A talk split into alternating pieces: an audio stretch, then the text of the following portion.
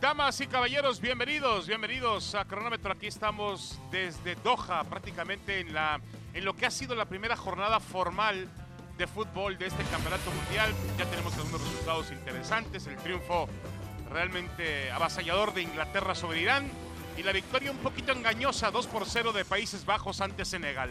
Jorge Pietrasanta, Jorge, ¿cómo estás? Un placer Hola. estar contigo. Hola David, un verdadero placer también acompañarte y un saludo para todos. Sí, se completa la jornada de fútbol y estamos a unas horas del debut de México.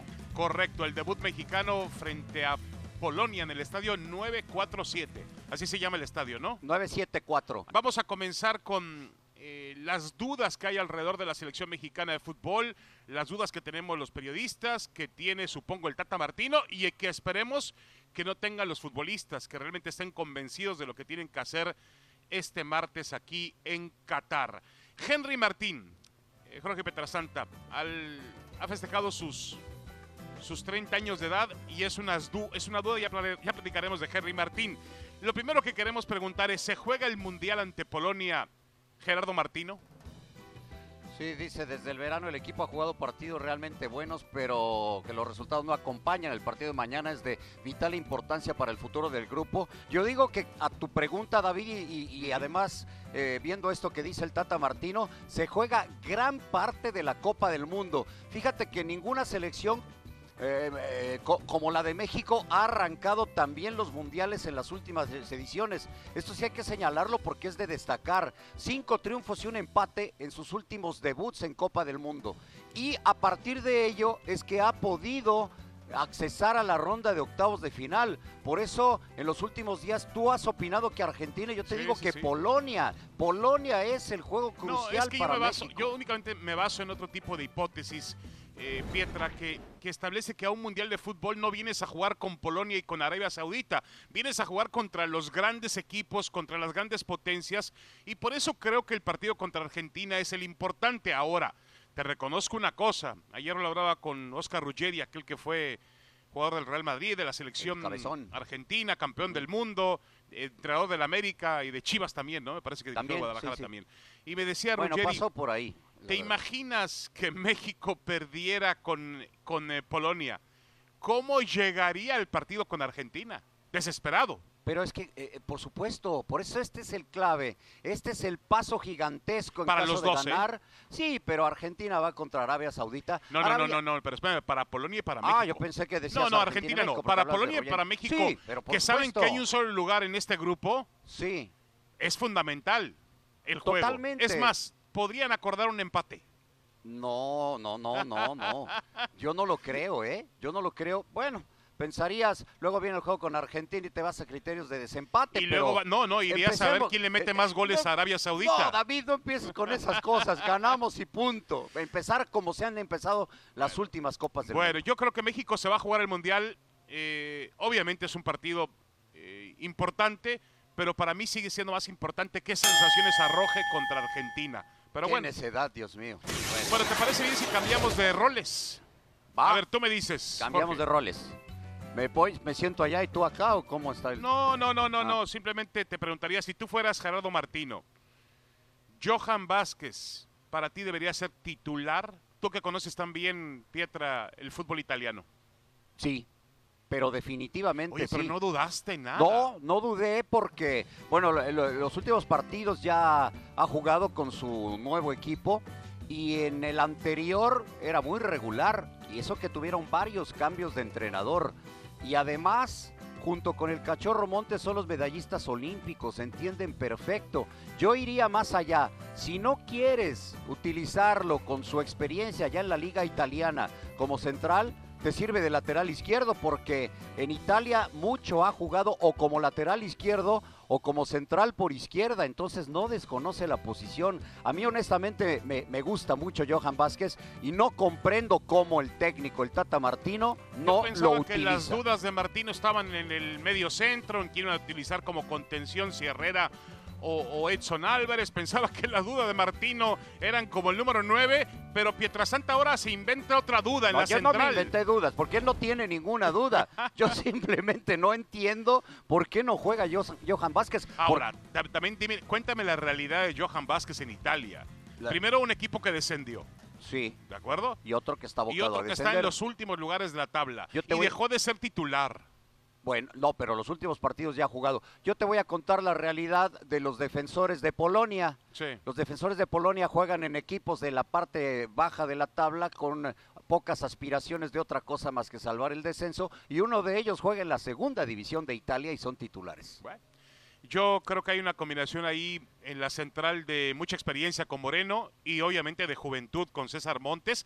Y también tienes a Araujo tocando la puerta que hace poco jugaba en un nivel mayor del fútbol internacional. A ver, eh, sigue siendo Gerardo Martino Jorge Petrasanta. Y la pregunta aquí es, ¿lo mejor es arrancar con Edson y Héctor Herrera? Te pregunto. Lo mejor es arrancar con Edson. Porque O sea, no, tú no- Herrera, para ti Herrera no es tan importante como Edson. como Edson, sí, definitivamente. Wow. Además, digo, sabemos de la experiencia de Héctor Herrera, pero a mí me gusta la dinámica poniendo a Edson como contención y utilizando a Luis Chávez y a Charlie Rodríguez. O si quieres Héctor Herrera, pero Edson ahí. Edson en la media de contención, no Héctor Herrera, porque no le alcanza ya para, para llegar a hacer esas coberturas que requiere un medio de contención. Por eso si es Edson, te diría Herrera, bien. Charlie, bien. Pero Claro. Edson. Bueno, aparentemente ya estaremos con Mauricio Imay hasta la concentración de la selección mexicana de fútbol, pero aparentemente ya practicó hoy con, como dice Jorge Petrasanta, con Edson en el fondo y con Héctor Herrera por un lado y por el otro lado eh, jugó Chávez, ¿no? Sí. Aparentemente va así, no sabemos todavía, no ha confirmado la alineación. Eh, ahora, el nivel de Herrera, estoy de acuerdo contigo, no es el mejor en este momento. Sí. Ya ha perdido también velocidad, ha perdido las condiciones que necesita, sobre todo de un mediocampista eh, defensivo. Y Edson está en un gran momento. Yo no sé por qué, lo que no me explico es por qué el Tata Martino, cuándo, cómo y por qué perdió la fe por el jugador del Ajax. Es que era inamovible hasta hace poco. Eh, Yo pensaría hasta algo extradeportivo, pero Mauricio Imay nos dice que no. Oye, y del otro lado, lo acabas de mencionar, Luis Chávez. ¿Le ha ganado la partida a Guardado? Luis Chávez o, o Guardado. Tú, en cambio de roles, ¿con quién iniciabas? Sí, ahí están las palabras de del Tata Martino. Dice que Luis Chávez está porque ha hecho una gran temporada en todo el año, juega en un, pa- en un gran equipo. Él no necesita tener muchos partidos en selección para poder iniciar una Copa del Mundo. Está justificando el Tata que, por ejemplo, a ver, Pietra Santa, seamos sinceros, hace tres meses no existía Chávez. Bueno, sí existía, pero no lo teníamos en el radar para selección mexicana de fútbol. Pero lo teníamos en el radar de un Pachuca en donde ha sido formidable un Eso, año. pero no lo teníamos. A ver, eh, eh, Guardado juega, Guardado juega 90 minutos. Yo lo he visto jugar 90 minutos Sí. con Pellegrini en el Real Betis, Sí. en Europa League y en la Liga Española, donde están Pero es teniendo una buena Betis. temporada. Sí, pero es el Betis. Fue campeón de la Copa del Rey teniendo muchos minutos. Ahora no es titular en la liga. Lo alternan, No, juega, de repente inicia los partidos, de repente los 90, luego no juega, ya Pero- lo va alternando ya por la edad. pero- Pero, precisamente por eso, David, No, la pero- dinámica que te da Luis Chávez no, la da bien. Lo único Andrés que yo no, alcanzo a comprender, Jorge, lo único que no ca- alcanzo ya a comprender es esa cuestión del fútbol mexicano que hace tres meses este jugador no aparecía. ¿Quién iba a imaginar que Luis Chávez iba a comenzar de titular el Mundial? Imagínatelo. Pero ya no te entiendo. ¿Y la renovación? no, está bien, la renovación sí Luis es Chávez importante. es de lo mejor que, que vimos el otro No, no, yo estoy de acuerdo. no, es que no me, no me alcanza a entender lo que No, yo sí estoy poniendo sobre la mesa. Que Chávez hace poco no aparecía en el mapa. Yo respeto lo que ha hecho Chávez y creo que debe ser titular. Pero ¿te parece si vamos con Mauricio Sí. Imay hasta la concentración mexicana? Mauricio, ¿cómo estás? Buenas noches, un abrazo, saludos. Tenemos cinco minutos contigo para que nos despejes las dudas que existen sobre cómo saldrá México para enfrentar a la selección de Polonia. Buenas noches. Esperemos Gracias por esos, señor gracias por esos cinco minutos, David. Imay Pietra. pueda despejarnos las Buenas dudas. noches y fuerte abrazo para todos. Adelante, es un, adelante. es un privilegio noches. estar en cronómetro, un privilegio. Y con cinco minutos en cronómetro, bueno, imagínense nada más. A ver. No, no, no, eh, no, no, parece y aquí se paga el doble, acuérdate. Eh, Ah, qué buena noticia. Con Guillermo Ochoa en el arco, Moreno y Montes los centrales, Gallardo y Jorge Sánchez los laterales. En medio campo, alejó las dudas eh, Gerardo Martino, cambió con relación a lo que venía imaginando. Edson Álvarez sería el medio centro, con Héctor Herrera y Luis Chávez como interiores. En aparato ofensivo, Irving Lozano y Alexis Vega por los costados. Y el centro delantero sería Henry Martín y no Rogelio Funes Mori. Ajustes, modificaciones, cambio de decisiones por parte de Gerardo Martino en las últimas horas y está definido entonces el 11 con el que va a arrancar la selección mexicana el día de mañana aquí en Doha la Copa del Mundo ante la selección de Polonia. A ver, a ver, don Mauricio y Mike, le mando un abrazo enorme, grande, grande, grande. No que no, y hace unas semanas nos decía el Tata Martino que él ya tenía su 11 y ahora de acuerdo a, a sus reportes, don Mauricio, hace 24 horas o 48, Edson no iba a jugar y resulta que todo parece indicar que sí. Explíquenos eso, por favor. Sí, el abrazo de regreso es igual de grande, mi querido Jorge. Sigo esperando que una mañana agarres el metro y llegues aquí a Mushaire para saludarnos, para darnos un, un buen abrazo. Eh, o al revés, ver, lo agarre usted y venga. Es algo Que, que ha cambiado es algo que ha cambiado eh, Gerardo Martino. Es cierto que venía trabajando desde el verano con Héctor Herrera como medio centro. Así lo puso contra Irak, así lo puso contra Suecia me parece que lo que hace cambiar de opinión a Gerardo Martino es la mala presentación que tuvo Charlie Rodríguez ante, Suecia en, eh, en Girona. Un futbolista que no terminó por dar el salto en estos partidos de preparación, no fue determinante, no fue lo desequilibrante que pretendía Gerardo Martino y me parece que por eso viene ese ajuste en el, en el medio campo, con un Héctor Herrera que te cumple perfecto la posición de interior y como medio centro, como un recuperador natural, Edson Álvarez, que además te va a ayudar en la presencia física, en algo que pierdes con tu referente ataque sin tener a Rogelio Funes Mori, Edson Álvarez te tendrá que ayudar en las jugadas a balón parado en las dos áreas, tanto en defensa como en ataque. Correcto, Mauricio. Vamos a analizar esta frase. Hay una declaración que hace sobre el tema de Raúl Jiménez que hace Guillermo Ochoa. Es muy injusto, se es muy injusto con Jiménez. A veces toman cinco segundos de un video y no tienen información necesaria para ver qué pasa. Y es triste esa información y triste para Raúl también, dice uno de los líderes de la selección mexicana de fútbol.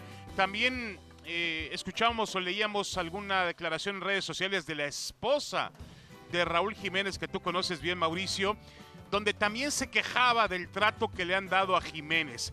¿Realmente son injustas las críticas que recibe?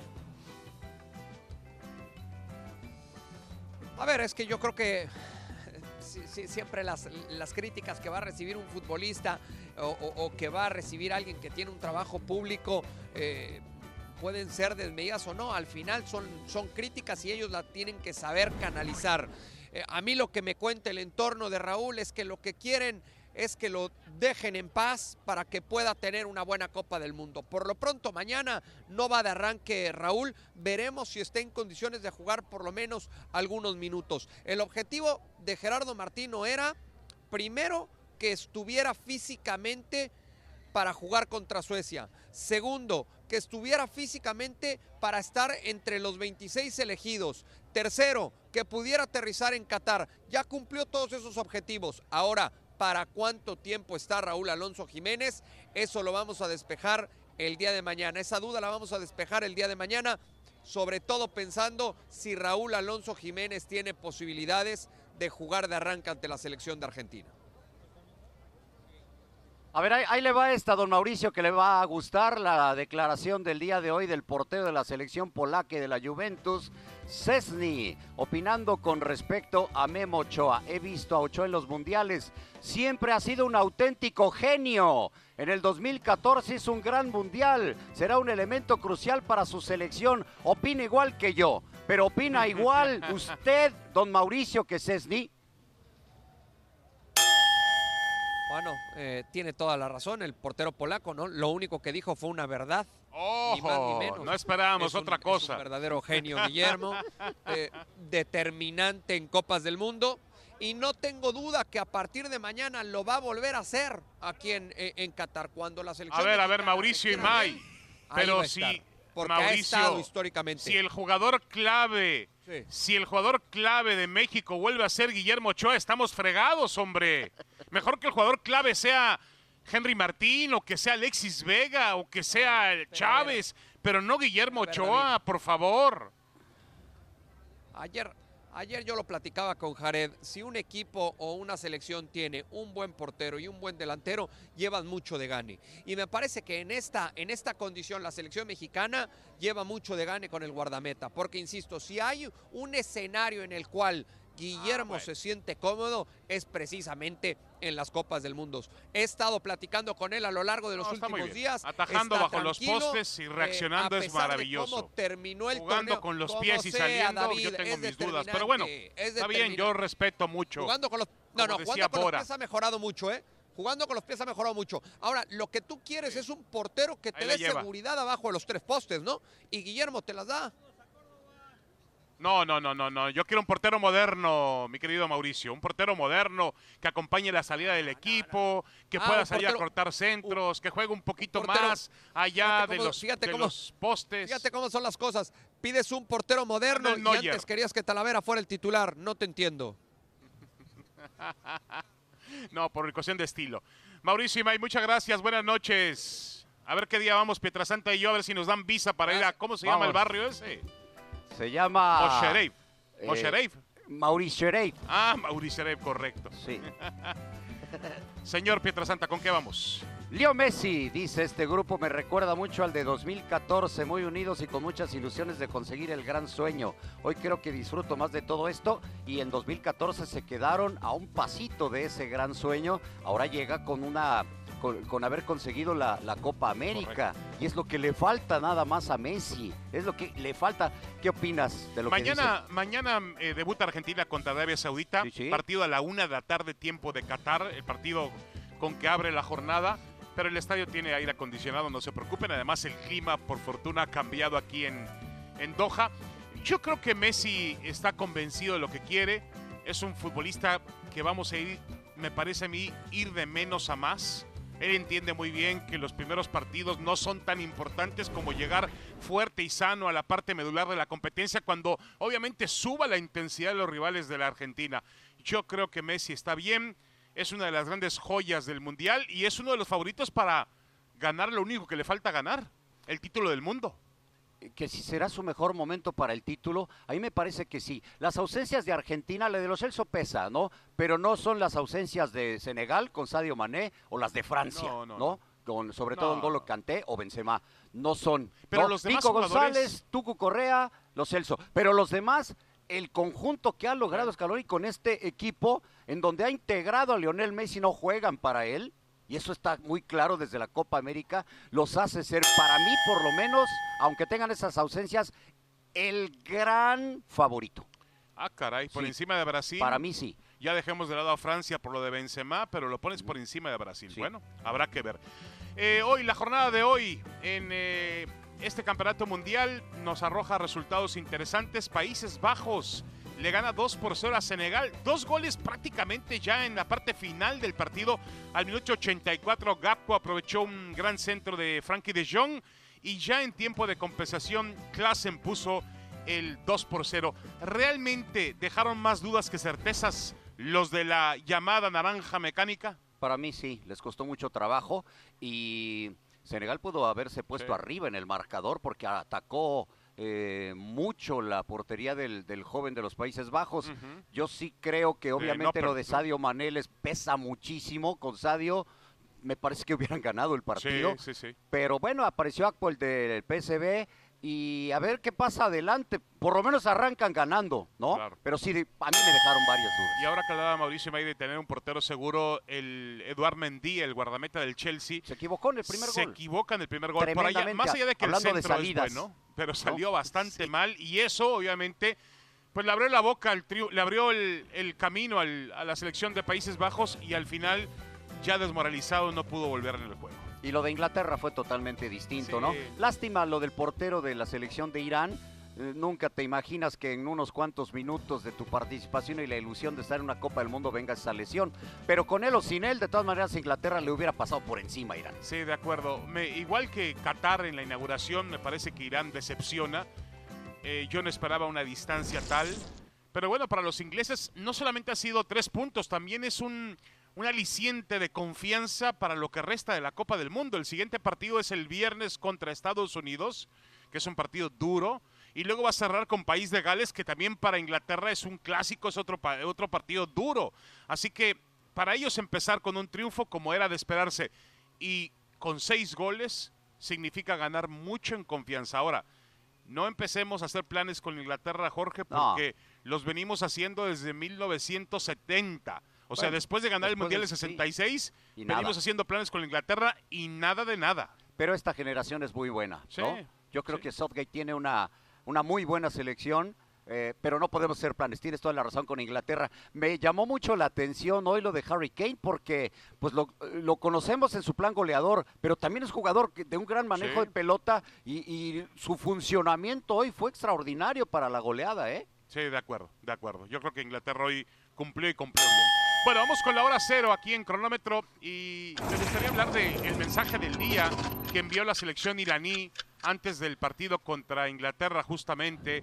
Hoy Irán, los jugadores se eh, juntaron en el medio campo, levantaron los brazos y enviaron una, enviaron una señal clara de que la mujer necesita más libertades y más derechos en su propio país, ya no hablando obviamente de lo que sucede aquí en Qatar. Así que el mensaje es muy positivo. Ayer vimos una ceremonia de inauguración muy buena, muy interesante.